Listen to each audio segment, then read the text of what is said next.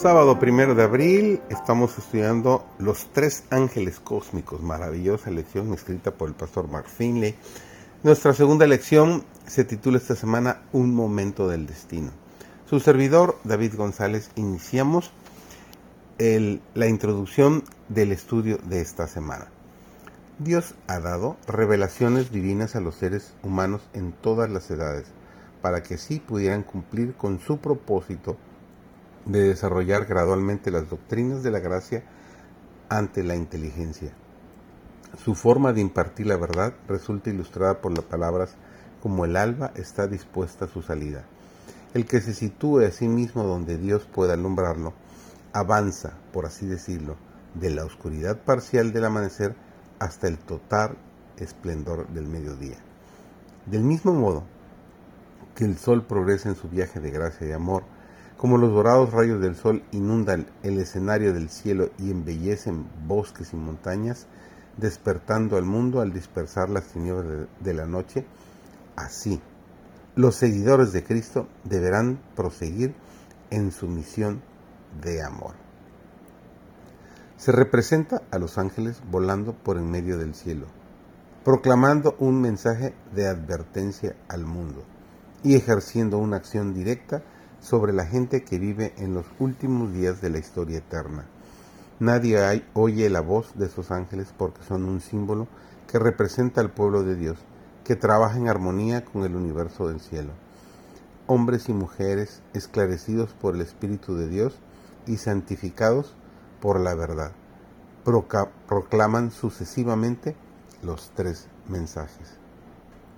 Dios ha llamado su iglesia en este tiempo como llamó al antiguo Israel, para que se destaque como luz en la tierra, por la poderosa cuña de la verdad.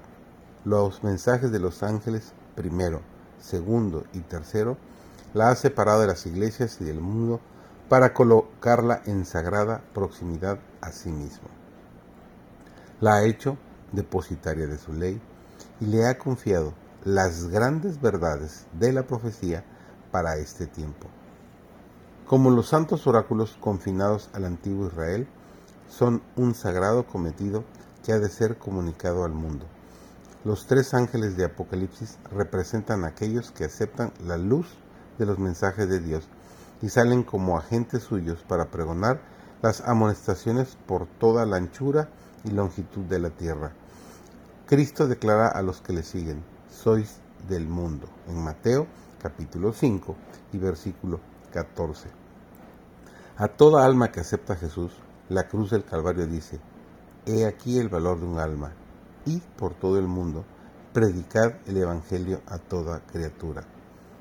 No se ha de permitir que nada estorbe esta obra. Es una obra de suma importancia para este tiempo y ha de ser tan abarcante como la eternidad. El amor que Jesús manifestó por las almas de los hombres en el sacrificio que hizo por su redención, impulsará a todos y cada uno de los que le sigan. Qué maravillosa responsabilidad tenemos la de compartir con todos ese hermoso mensaje. Y mientras no cumplamos con esa tarea que se nos ha encomendado de predicar el Evangelio a toda criatura, el Señor no podrá regresar. Así que apresurémonos en esta tarea para que nuestro Señor vuelva pronto. Linda semana, que Dios te bendiga.